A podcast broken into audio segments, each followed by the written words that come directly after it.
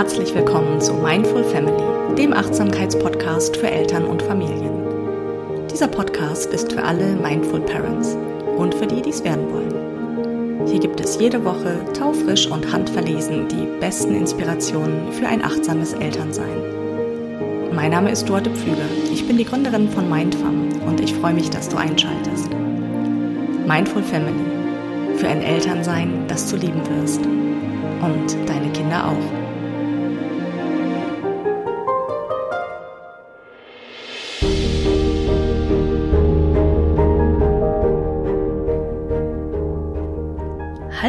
Ich grüße dich. Wie schön, dass du wieder einschaltest. In dieser Episode wird's philosophisch. Jedenfalls ein bisschen. Es geht nämlich um das Thema Werte. Ich möchte dir gerne Lust drauf machen, dich mit deinen Werten zu beschäftigen. Und das betrifft nicht nur die Frage, was sind denn meine Werte überhaupt, sondern auch die Frage, woran würde ich denn erkennen, dass sie gelebt werden? Auf der Basis welcher Werte möchtest du deine Kinder erziehen? Und warum überhaupt? Welche Werte sollen in euer Miteinander als Familie wirksam sein? Welche Werte möchtest du deinen Kindern vermitteln? Und wie? Das sind doch wichtige Fragen, oder? Wenn du jetzt so mittelinteressiert bist oder semi-begeistert, dann hör einfach mal die fünf Gründe, warum Werte für dein Elternsein und deine Familie wichtig sein könnten. Und warum es so vieles so viel leichter und klarer macht, wenn du glasklar bist, was deine Werte sind. Glaub mir, das kann echt spannend sein, sich damit zu beschäftigen. Also, los geht's.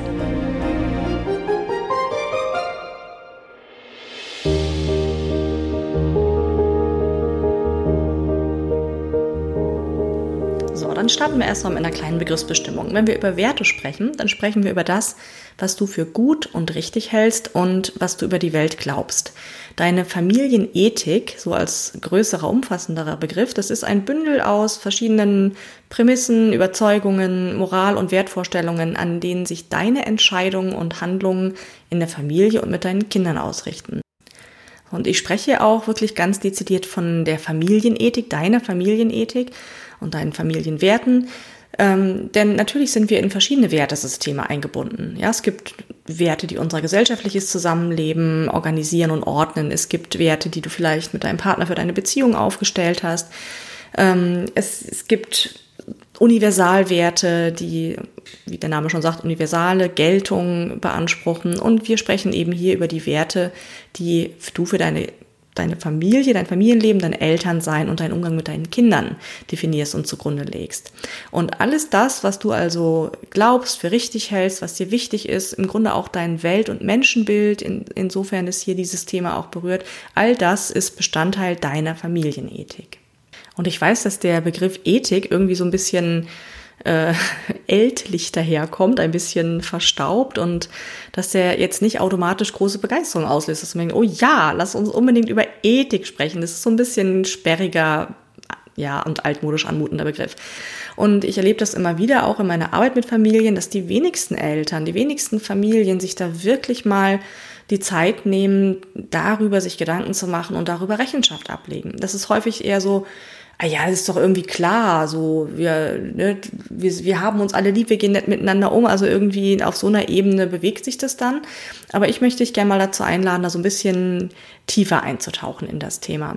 So, dann hatte ich eben als Einbegriff auch noch Prämisse genannt, auch das nur kurz zur Erklärung. Prämisse ist sozusagen, ähm, ja, eine Vorannahme, kommt aus dem Lateinischen, prämittere, vorausschicken und ist ne, wie man dann schon äh, ableiten kann, eine Annahme vor allen anderen. Die gilt und wird nicht immer wieder neu in Frage gestellt und diskutiert. Es könnte sowas sein wie Bedürfnisse von Kindern und Erwachsenen sind gleich wichtig.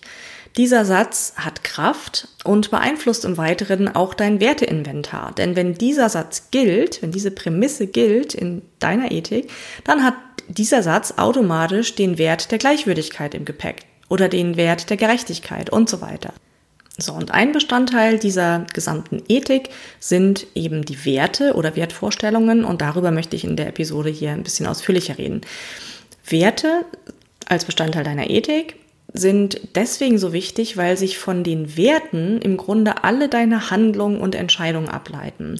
Die Werte, ob sie dir bewusst sind oder nicht, ne, wir alle haben Werte, die sind uns aus verschiedensten Wegen sozusagen zugeflogen auf, ähm, aus unseren eigenen Herkunftsfamilien, aus dem Schul- und Bildungssystem, aus den Menschen, mit denen wir engen Kontakt haben und gesellschaftlich und so weiter. Also wir haben, ob wir uns dessen bewusst sind oder nicht, bestimmte Werte und aus diesen leiten sich unsere Handlungen und Entscheidungen ab. Und deswegen ist es so unglaublich wichtig und auch interessant, darüber auch mal nachzudenken, denn häufig ist es so, dass wir Werte unbewusst, wie gesagt, übernehmen ähm, gerade in dem Bereich Familie und Thema Kindererziehung und so weiter, weil da haben wir ja alle selber Erfahrungen gemacht, also als Kinder in unserer Familie. Und häufig ist es so, dass wir da Glaubenssysteme und Werte, Wertvorstellungen übernehmen, ganz unbewusst und unreflektiert und möglicherweise das überhaupt gar nicht unsere eigenen Wertvorstellungen sind. Und deswegen ist es wichtig und hilfreich, sich darüber ganz ehrlich und offen mal Rechenschaft abzulegen, hey, was sind meine Werte und im Zweifelsfall diese Werte auch zu setzen und zu sagen, okay, bisher habe ich unbewusst mich da ganz anders verhalten und jetzt wähle ich neu. Diese Werte sind mir wichtig, da grenze ich mich ab von dem, was ich bisher gemacht habe oder was ich gelernt habe und werde jetzt diese Werte etablieren in meinem Familienleben, in meinem Elternsein, im Umgang mit meinen Kindern. So, und jetzt kommen wir zu den fünf Gründen, warum Werte für dein Elternsein eine Rolle spielen und warum sie wichtig sind. Grund Nummer eins. Werte klären die Basis für dein Elternsein im Idealfall. Ne, ich habe ja eingangs die Frage aufgeworfen, auf der Basis welcher Werte willst du denn deine Kinder erziehen, dein Elternsein gestalten?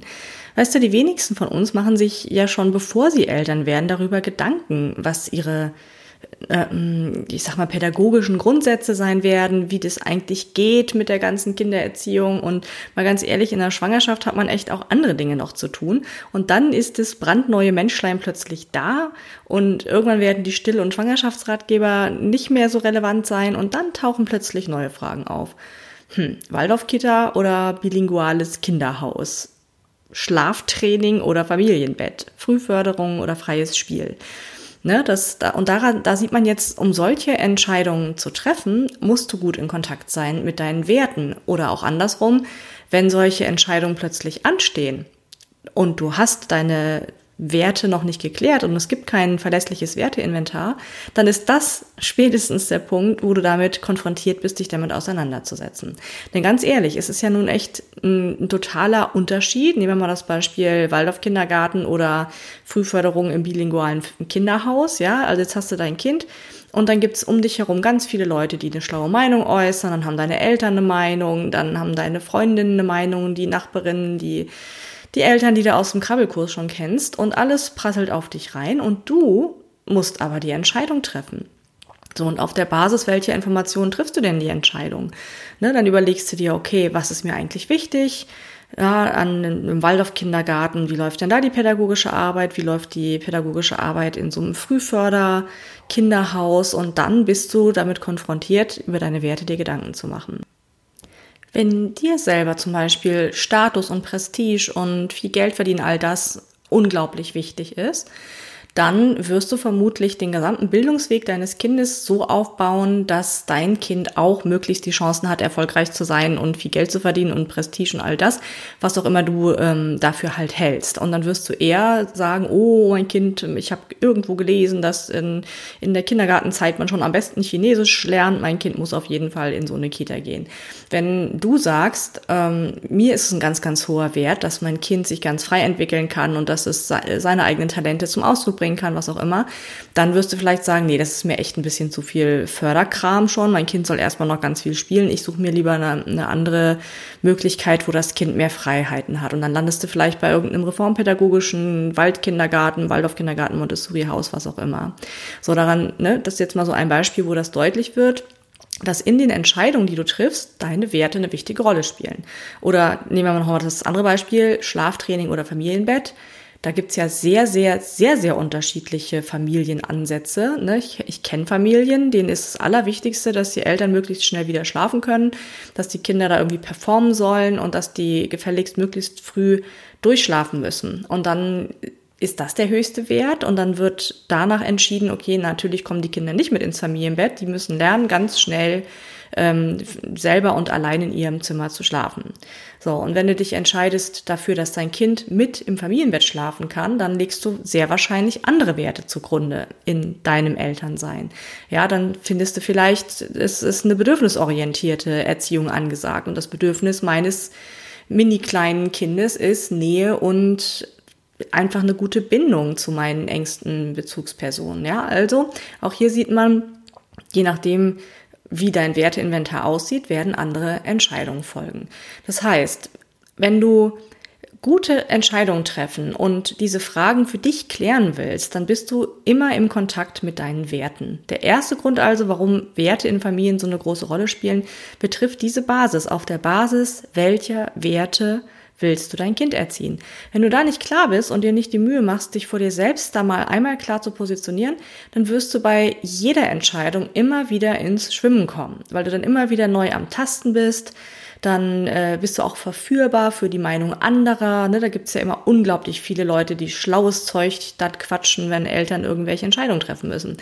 Das führt zu einer unglaublichen Vertiefung deiner eigenen Elternidentität, wenn dir klar ist, welche Werte dir als Basis für die Begleitung deiner Kinder und das Zusammenleben in der Familie wichtig sind.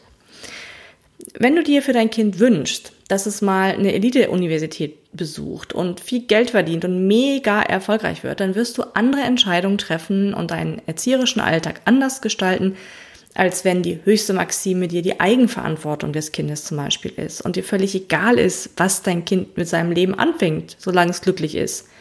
So, ein bisschen polarisieren weiß ich auch, aber ich möchte, dass du den Punkt kriegst, worum es hier geht. Also die Klärung dieser basalen Werte, dieser Werte, die die Basis betreffen, bringt dich in Kontakt mit philosophischen Fragen, mit deinem Menschenbild, mit den Prämissen, die du für dein Elternsein und die Kindererziehung zugrunde legst. Und unvermeidbar ist, dass es dich auch nochmal in Kontakt bringt mit deinem eigenen Lebensweg bis hierher. Ne, denn ich habe es ja eben schon gesagt, die wenigsten Eltern besuchen jetzt vor der Geburt des ersten Kindes ein philosophisches Seminar und sagen, oh, stopp, ich muss mal kurz meine basalen Werte für Kindererziehung klären.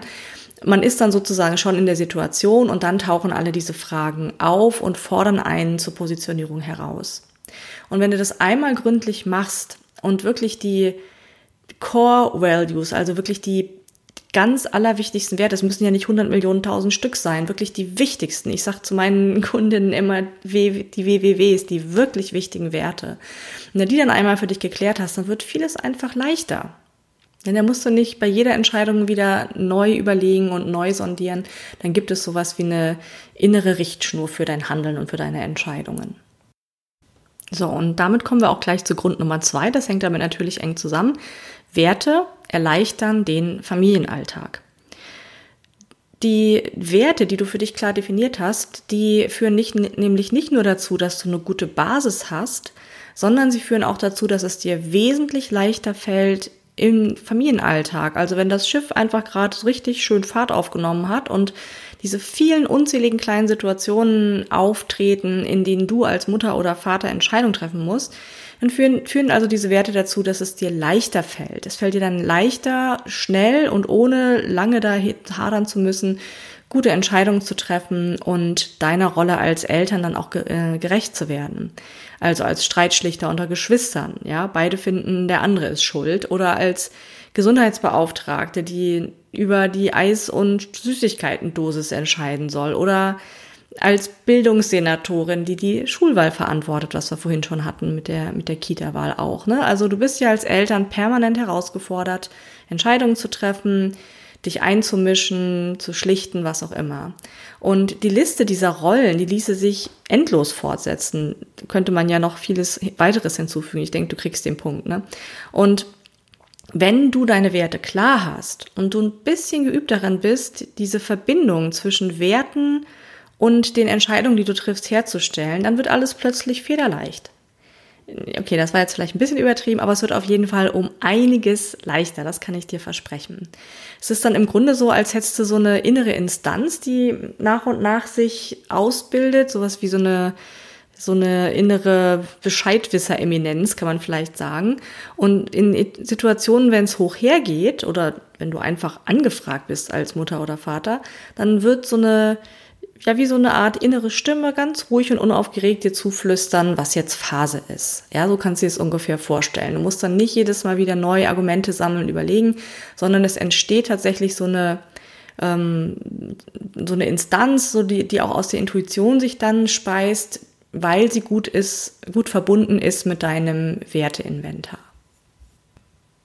Und da wird jetzt vielleicht auch nochmal dieser Zusammenhang deutlich. Alle Entscheidungen, die du triffst, die ganz kleinen und auch die ganz, ganz großen, alle Regeln, die du aufstellst, ganz liebevoll natürlich und altersangemessen und nachvollziehbar und so, aber alle Regeln, die du auch aufstellst, all das lässt sich auf deine Werte zurückführen, beziehungsweise von ihnen ableiten, je nach Blickrichtung. Ne? Also wenn du klare Werte hast, leiten sich daraus bestimmte Handlungen ab. Oder beziehungsweise in deinen Verhaltensweisen und Entscheidungen zeigen sich deine Werte. Ja, deine Entscheidungen lassen sich auf deine Werte zurückführen. Kann man ja mal ein, nochmal ein konkretes Beispiel nehmen, der Wert Toleranz. Ja, das nehmen wir mal an, du hast für dich gefunden, der Wert Toleranz ist für dich ein wichtiger Wert in deinem Leben. Also als allgemeine Leitvorstellung darüber, was richtig und erstrebenswert ist, denn das sind ja Werte. Und dann könnte dieser Wert Toleranz sich ausdrücken in deinem Familienleben als eine Art Familienregel, die dann heißt, okay, jeder darf sagen, was er denkt. Wir respektieren die Meinung anderer Familienmitglieder. Und anders sein oder anders denken oder anders fühlen ist voll okay.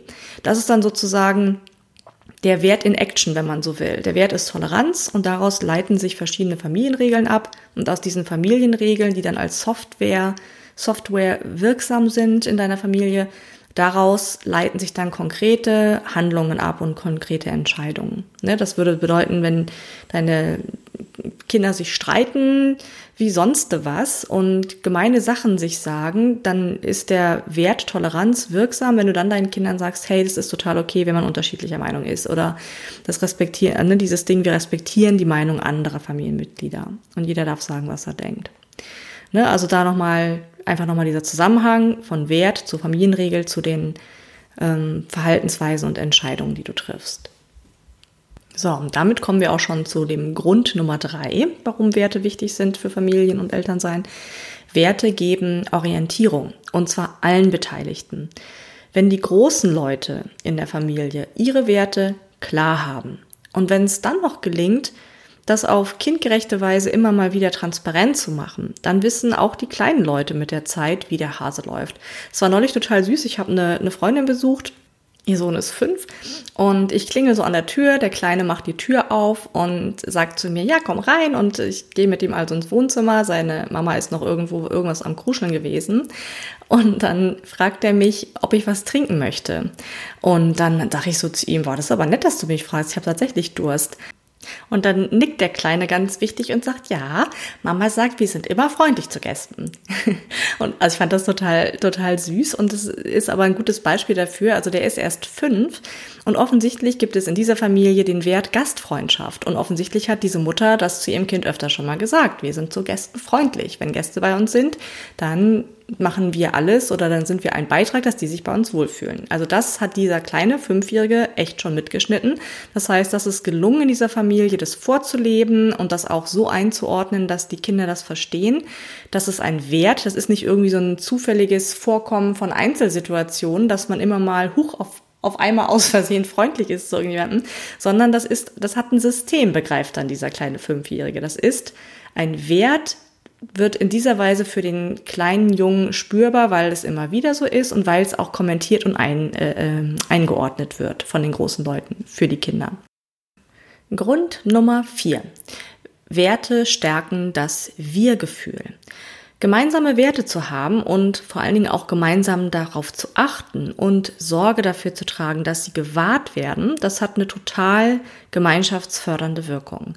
Ich glaube, das kennt jeder ja in irgendeiner Weise, dieses Gefühl, dazuzugehören und gemeinsame Werte zu teilen.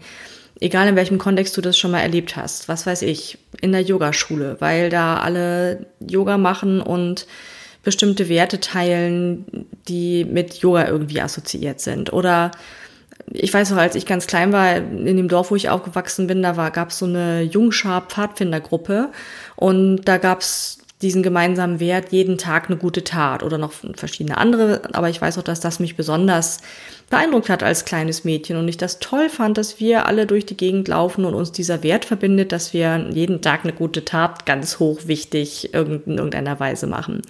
Ja, oder was weiß ich, machst einen Kochkurs zum veganen Kochen und alle haben bestimmte Werte, was Essen und Tierhaltung angeht oder sowas, ja.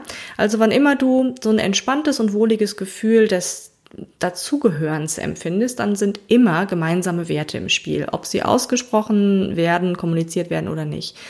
Und die gemeinsamen Werte verbinden und Unterschiede in anderen Facetten fallen erstmal nicht so sehr ins Gewicht. Finde ich auch interessant zu wissen. Und ähm, ein Wir-Gefühl zu etablieren, dieses Team-Family-Feeling, das ist für alle Familienmitglieder eine total stärkende Erfahrung. So, und das kann man für Familienzusammenhänge einfach ganz bewusst nutzen, dieses, dieses Mittel, um Zusammengehörigkeit zu etablieren und zu stärken. Wenn Werte liebevoll etabliert werden, so ein bisschen, was ich auch erzählt habe von meiner Freundin und ihrem kleinen Sohn da gerade, ne? Und was aber auch ganz wichtig ist, wenn es immer erlaubt war, jetzt auch für die Kinder diese Werte in Frage zu stellen, sie zur Diskussion zu stellen, sich darüber auszutauschen, dann bleiben diese Werte über verschiedenste Unwuchten hinweg auch wirksam. Und in der Regel ist es auch so, dass Kinder in irgendwelchen Phasen ihrer Entwicklung auch stark rebellieren und Werte, wie gesagt, in Frage stellen und ihre Eltern konfrontieren. Ähm, das kann ich dir jetzt mit meiner Lebenserfahrung und all dem, was ich da auch schon gesehen habe, aber wirklich versprechen, wenn die Basis, wenn das alles gut gelaufen ist, dann sind es wirklich Wellen. Das sind es Wellen und Unwuchten. Und in der Regel ist es so, dass die Kinder dann aber zu den gut vermittelten Werten auch immer wieder zurückfinden und ähm, auch später rückblickend in dieser Weise darüber sich äußern. Da gibt es ganz spannende Studien aus der Biografieforschung, wie Wertesysteme entstehen und wann sie sich wie verankern, auch neuronal, ist ja auch, äh, auch spannendes Feld, aber das wird jetzt hier zu weit führen. Okay, dann zum Grund Nummer fünf. Das finde ich auch nochmal ein interessantes Thema. Werte helfen, dass Paare ein gutes Team werden. Und das jetzt wirklich unabhängig davon, ob du mit dem Vater oder der Mutter deines Kindes liiert noch bist und zusammenlebst oder ob ihr als getrennt lebende Eltern das Elternsein äh, gestaltet. Es ist ungemein hilfreich, wenn man sich als die beiden Erziehungsberechtigten eines Kindes auf gemeinsame Werte verständigt. Und wenn es sowas ist wie der kleinste gemeinsame Nenner. Ja, das heißt, sagen wir mal so, es ist sehr, sehr, sehr dolle unwahrscheinlich, dass du mit dem, deinem Partner, also dem anderen Elternteil deines Kindes, in allen Punkten eurer Weltanschauung übereinstimmst. Ja, also das ist einfach so. Vorlieben und Geschmäcker und Meinungen, Glaubenssätze, Werte, all das divergiert eben an so mancher Stelle. Und das ist auch kein Thema und macht das gemeinsame Leben ja auch bunt und lebendig und so. Aber gerade im Bereich Kinder äh, gemeinsam zu erziehen oder zu begleiten, ist es manchmal eben auch immens anstrengend. Und wenn in den ganz basalen Werten eine weitgehende Übereinstimmung ist, dann kann sich die ganze Kiste entspannen. Andersrum, wenn in den ganz wichtigen Werten eine Diskrepanz herrscht, dann kann das echt ungemein schwierig werden. Beziehungsweise, beziehungsweise braucht es dann ein noch viel höheres Maß auch an Achtsamkeit im Umgang damit. Also aus meiner Sicht sollten Eltern versuchen, egal in welche Konstellation sie leben, die Prämissen und Werte so lange gemeinsam zu bewegen, bis es sowas gibt wie diesen berühmten kleinsten gemeinsamen Nenner. Und dann darf auch benannt werden, dafür, davor scheuen sich ganz viele, das muss man manchmal wirklich liebevoll so ein bisschen anleiten. Es darf auch benannt werden, in welchen Punkten keine Einigkeit herrscht. Und dann ist aber wichtig zu klären, wie damit dann umgegangen wird. Ich habe jetzt gerade so ein paar vor Augen, mit denen ich gearbeitet habe. Da waren sehr, sehr unterschiedliche Wertvorstellungen bezüglich Ernährung und Gesundheit. So, und darüber sind die ständig in Streit geraten, auch dann, als sie also getrennt dann lebten. Und die Frage, wie das Kind ernährt wird bei den Papa-Wochenenden und wie es ernährt wird bei der Mutter und so etwas. So, und wenn es gelingt, also dieses Projekt, sich da auszutauschen und zu sagen, hey, okay, schau mal, da haben wir unterschiedliche Wertvorstellungen. Und wo finden wir den kleinsten gemeinsamen Nenner? Und wie organisieren wir die Bereiche, wo wir keinen äh, Konsens herstellen können. Dann ist es aber klar benannt, dann kommt man raus aus dieser ewigen gegenseitigen Schuldzuweisung und ähm, Vorwurfshaltung, dann kann man einfach sagen, hey, ich sehe das anders, du siehst es so, wie regeln wir das in Zukunft? Und dann muss man das austragen, so lange, bis man einen Kompromiss dafür gefunden hat.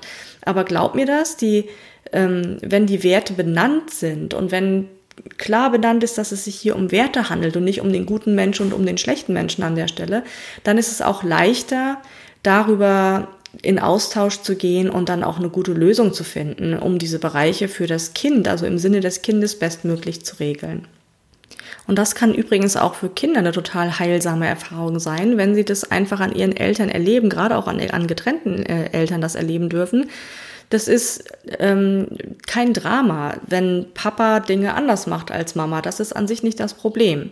Ja, wenn man das, wenn das gelingt, das auch zu kommunizieren, dass Menschen unterschiedliche Werte haben, dass Menschen Dinge in der Welt unterschiedlich bewerten, beurteilen, einstufen und so weiter.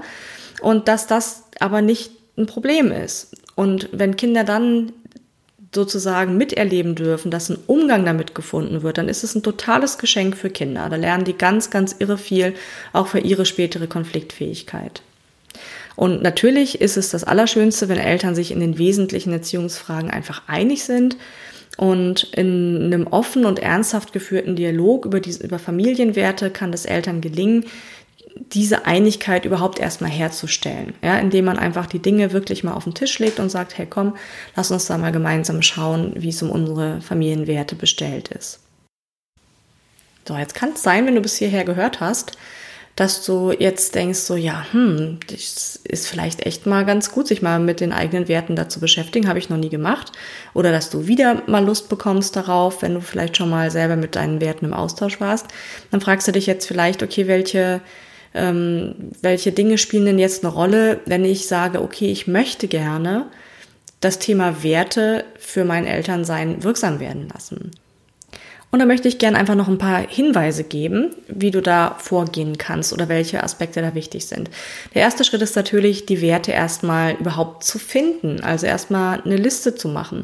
Und da würde ich echt empfehlen, einfach mal sich richtig Zeit zu nehmen, ganz in Ruhe, eine schöne Tasse Tee, sich in Ruhe hinsetzen und da mal richtig ausführlich einfach reinspüren. So, welche Werte findest du da? Und so ein kleiner Tipp, wenn du da total schwimmst und gar keine Idee hast, dann versuch dich mal zu erinnern an Situationen in deinem Leben, in denen du wichtige Entscheidungen treffen musstest. Auch ganz unabhängig von Elternsein und Familie.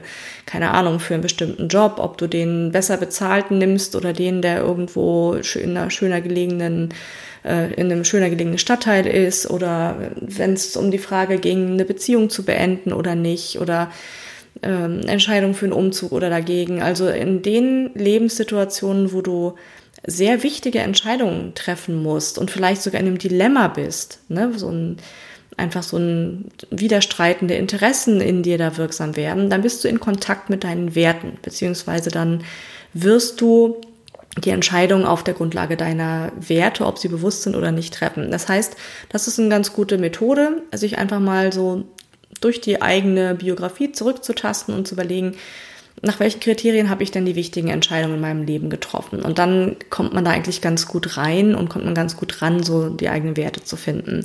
Und dann brainstorm, aufschreiben, eine Liste machen und wenn da ganz viele draufstehen, dann nochmal clustern, also zusammenfassen, Oberbegriffe finden und im Idealfall so auf vier oder maximal fünf WWWs, also wirklich wichtige Werte, das mal zusammendampfen. So, dann hast du vielleicht deine Liste erstellt, alleine oder vielleicht auch gemeinsam mit deinem Partner oder deiner Partnerin. Kann man sich dann auch nochmal austauschen und ähm, das ist auch wirklich hilfreich, anderen Menschen zu erklären, was man unter diesem Wert versteht. Denn so, wenn man so ein Wert, irgend so ein Wort sagt, dann ist das erstmal nur ein Wort ähm, keine Ahnung, mir ist ein wichtiger Wert Toleranz, hatten wir ja zum Beispiel vorhin, und dann mal jemandem zu erklären, was meine ich denn eigentlich genau damit? Und das ist deswegen so der zweite Schritt, wenn du Werte gefunden hast, die wirklich zu definieren und auszugestalten. Was genau meine ich damit? Wie erkläre ich das jemandem, der nicht weiß, was das ist? Woran würde ich in meinem Leben merken, dass dieser Wert gelebt ist? Woran merke ich, dass ich selber diesen Wert auch lebe. Ne? Also wirklich das mal konkret machen, ruhig auch für zu jedem Wert dazuschreiben und aufschreiben, ist auch eine wunderbare Grundlage, dafür, sich auch mit seinem Partner oder dem anderen Elternteil darüber auszutauschen. So, der dritte Schritt ist dann, dass du ein Commitment brauchst, dass du, wenn du diese Werte aufgestellt hast, dich verpflichtest und sagst, hey, okay, diese Werte, die habe ich als gut und wahr und richtig erkannt und ich wähle, dass ich hinter diese Werte nicht zurückgehe. So wichtig sind sie mir. Und dieses Commitment dann wirklich aufzubringen und das auch wirklich im Alltag wirksam werden zu lassen und nicht nach, je nach Großwetterlage mal den Wert zu leben und mal nicht. Also ein wirkliches Commitment. So, das vierte, was es braucht, ist ein Standing, äh, nenne ich das immer, weil, also sagen wir mal so, wenn es keine Zuschauer gibt und du für dich alleine da bist, dann ist es leicht, irgendwie einen, einen Wert zu leben. Aber einen Wert einem Wert gemäß zu handeln auch, wenn es zum Beispiel Menschen gibt, die das nicht gut finden. Dafür braucht es wirklich Standing und die Bereitschaft, dazu zu stehen, hey, das ist mein Wert und ich möchte das nicht. Also ich weiß zum Beispiel noch, als mein Sohn gerade frisch auf der Welt war, da hatte ich bestimmte Werte ähm, für mich aufgestellt tatsächlich und es hat mich wirklich Überwindung manchmal gekostet und das meine ich mit Standing, zu diesen Werten dann zu stehen und meine um Umwelt dann auch zum Teil vom Kopf zu stoßen. Also, keine Ahnung, mal konkretes Beispiel. Ähm, ich hatte gewählt, dass mein Sohn die ersten zwei Lebensjahre kein Zucker zu sich nehmen soll. Wert, hohe, also ein hoher Wert für mich Gesundheit und meinen Beitrag als Mutter zu leisten, soweit mir das möglich ist, die Gesundheit meines Sohnes zu unterstützen und äh, ja, dafür Sorge zu tragen. Und ich war davon überzeugt, dass also die ersten zwei Jahre kein Zucker in die Ernährung meines Sohnes kommen soll. So, und das war manchmal gar nicht so leicht, den Großeltern, Tanten, Onkel und anderen Leuten das verständlich zu machen, ne? wenn die dann kamen, ach komm, der eine Keks oder so. Nein, ich möchte es nicht. So, und das, da macht man sich dann manchmal auch wirklich unbeliebt, wenn man zu seinen Werten steht. Und deswegen braucht es eine gewisse Form von Charakterstärke oder Standing, dann auch wirklich zu den Werten zu stehen. So, und ähm, der letzte Punkt, der noch wichtig ist, aus meiner Sicht, ist wirklich regelmäßige Check-ins zu machen und regelmäßig einfach mal zu schauen, hey, wie ist es denn eigentlich? Bin ich da immer noch auf Kurs, was meine Werte angeht? Oder muss ich da irgendwo nachjustieren? Ne? Oder auch mit dem Partner sich darüber auszutauschen. Das also immer mal wieder auf die gemeinsame Werteliste zu schauen und zu gucken, leben wir diese Werte? Was können wir tun, um diese Werte noch mehr zum Ausdruck zu bringen? Ja, und wenn man in dieser Weise da auch im Austausch mit sich selber bleibt, dann entsteht da auch so eine Kohärenz, also so eine Übereinstimmung zwischen dem, was du sozusagen als Wert wählst und dem, was sich dann auch in deinem Leben, mit deinem Leben zum Ausdruck bringt. Ne, denn das, das ist etwas, was ich auch häufig beobachte, was ich manchmal echt drollig finde, wenn Menschen dann so bestimmte Werte vor sich hertragen, so, weiß ich nicht, wie so ein Aushängeschild. Und dann aber wenn es dann die Situation sich irgendwie ändern oder wenn es hart auf hart kommt, dann die Werte plötzlich überhaupt nicht mehr wichtig sind. Also zum Beispiel, ich kenne kenn ein paar, die haben sich interessiert, für die demokratische Schule, also für das ist eine Schulform, ja, wo es keine Klassenverbände in dem Sinne gibt und alles ähm, abgestimmt wird, auch die wirklich in der totalen Gleichberechtigung zwischen den Kindern und den Erwachsenen. So, und dann sind da dieses eine Paar, was ich da jetzt vor Augen habe, die tragen also diesen Wert vor sich her, dass sie ihr Kind freiheitlich und demokratisch erziehen wollen und dass sie diese Schulform ganz toll finden. Aber wer, wenn an der Schule dann ein Konflikt auftaucht, ja, oder irgendein Kind was macht, was diese Eltern blöd finden, dann fordern sie plötzlich doch wieder Sanktionen oder den Ausschluss eines Kindes aus der Schulgemeinschaft oder so etwas. Ne? Das ist dann so ein Widerspruch, wo die Werte, die wie so ein Lippenbekenntnis formuliert werden, dann aber eigentlich gar nicht wirklich lebendig sind, so, wo das einfach nicht zusammenpasst. Und diese Kohärenz zwischen dem, was du sagst und vertrittst und wie du dich verhältst, die ist für Kinder auch immens wichtig. Ne? Also du kannst Kindern ja immer nur das beibringen oder Kinder äh, sozusagen nur ähm, mit den Werten vertraut machen, die du auch selber wirklich vorlebst. Da braucht es diese Kohärenz, damit es für Kinder ähm, erfahrbar wird. Kinder lernen ja, je kleiner sie sind, umso mehr durch Nachahmung. Die gucken ganz aufmerksam zu, wie geht das Leben, wie geht das, wie geht man mit Gästen um, ne, um das Beispiel von vorhin nochmal aufzugreifen. Und dann gehen sie in die Nachahmung. Die sitzen ja nicht mit fünf Jahren da und fragen sich, oh, wie gehe ich denn überhaupt wohl mal mit Gästen um, sondern die beobachten das, wie das die großen Leute tun, und dann gehen sie in die Nachahmung. Das heißt, es ist total wichtig, wenn du von deinen Kindern zum Beispiel möchtest, dass die freundlich Gästen gegenüber sind, weil das dir ein hoher Wert ist, dann geht das natürlich nur, wenn du das denen auch vorlebst. Ne? Wenn du sonst immer genervt bist und wenn jemand an der Tür klingelt, immer die Augen verdrehst und sagst, oh bitte nicht schon wieder Besuch, dann wird es schwierig, das deinem Kind glaubhaft zu vermitteln, dass es diesen Wert auch als solchen akzeptiert. Besonders spannend wird das mit den Werten auch, wenn man so generationenübergreifende Konflikte hat. Das, äh, ich wette, du kennst solche Situationen auch. Ne, die Auseinandersetzung mit den eigenen Eltern, den Großeltern, Schwiegereltern, wie auch immer, also Menschen aus einer anderen Generation.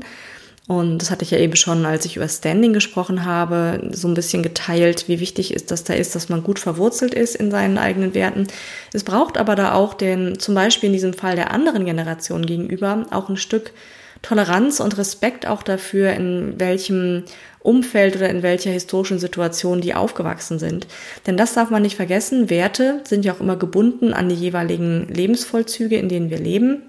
Und nur mal so als ein Beispiel, in der Generation meiner Eltern, also meine Mutter zum Beispiel erzählt, bei denen in der Schule, die wurden noch mit dem Rohrstock auf die Finger gehauen zum Beispiel. Ja, das war eine Zeit, in der physische Züchtigung ganz normal zum erzieherischen Alltag gehörten. Die Diskussion um die seelische Unversehrtheit von Kindern oder um persönliche Integrität oder Gleichwürdigkeit oder so, das war alles überhaupt nicht en vogue zu dieser Zeit.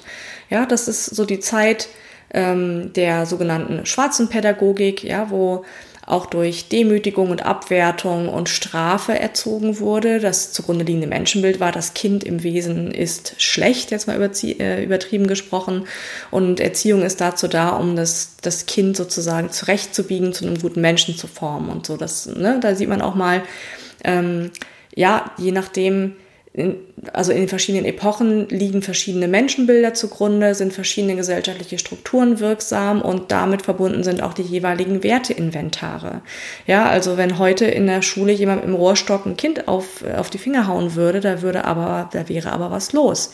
Ja, so, da haben sich einfach Dinge wirklich geändert seitdem. Das ist ein, man kann das wirklich als großen Paradigmenwechsel beschreiben, wie sich erzieherische ähm, Maximen oder auch pädagogische Vorstellungen gewandelt haben in den letzten 100 Jahren, wenn man da mal so zurückschaut. Und das auch nur mal so in Klammern, Stichwort Werte und wie Bildungs- und pädagogische Prozesse da eingebunden sind. Das Schulsystem, wie wir es heute auch immer noch kennen, mit natürlich einigen Veränderungen und, und Reformen, aber im Wesentlichen ist entstanden zwischen den beiden Weltkriegen in der wilhelminischen Ära. Und Schule hatte zu der Zeit eine bestimmte Funktion, muss man ganz klar sagen. Da sollten gehorsame Soldaten entstehen und willige Hausfrauen, die fleißig und tüchtig sind, mal so ganz zugespitzt, ja. Diese Funktion hatte Schule und so war diese Schule auch aufgebaut und dementsprechend sind auch bestimmte Werte wirksam gewesen in der Schule. Ne? Und die sollten preußische Tugenden vermittelt werden, wie Pünktlichkeit und Fleiß und, und solche Sachen. Es ging darum, dass der Mensch sich einfügt in ein funktionierendes System. So, das hat im Grunde überhaupt nichts zu tun mit der Welt, in der wir heute leben, wo es auch um Individualisierung geht, Globalisierung, Platz finden in der Welt, sich selbst zum Ausdruck bringen, alle diese Sachen. So, und wenn man jetzt mal guckt, wie weit diese Welten auseinanderliegen, dann ist doch klar, dass wenn man jetzt mit der Oma spricht oder mit den Eltern, wenn die schon ein bisschen ältere Semester sind, dass da ganz große Divergenzen auftreten können und dass die kopfschüttelnd gucken auf uns, wie wir mit unseren Kindern umgehen. Und dann der Vorwurf im Raum steht, ihr verwöhnt die Kinder ja nur und mir hat das auch nie geschadet oder ne, diese Sprüche, vielleicht kennst du die ja auch. Und da möchte ich einfach nur auch dich dran erinnern oder dich auch einladen, da eine gewisse Toleranz dafür aufzubringen und auch ein Verständnis und trotzdem ein Standing für deine Werte einzustehen und zu sagen, ja, ich weiß, so habt ihr das gemacht und ich wähle etwas anderes. Und schließen möchte ich jetzt mit einem Punkt, der mir in dem Zusammenhang auch noch wichtig scheint. Und zwar ist das die gesellschaftliche Dimension, die das Thema Elternsein auch hat. Ja, ähm, alles, was, was wir bisher besprochen haben, ist ja im Grunde so die Frage, wie gehst du damit um? So deine persönliche Positionierung, wie ist es für dich angenehm, was möchtest du deinem Kind vermitteln und ähm, wie funktioniert dein Familienleben schön und so weiter. Was aber, wenn du dir dessen bewusst würdest, dass dein Verhalten deinem Kind gegenüber und die Werte, die du deinem Kind vermittelst, eine ganz, ganz wichtige äh, gesellschaftliche Dimension auch hat. Ne? Denn mal ganz ehrlich, die Werte, die du heute deinem Kind vermittelst, die geben unserer Welt von morgen ihr Gesicht.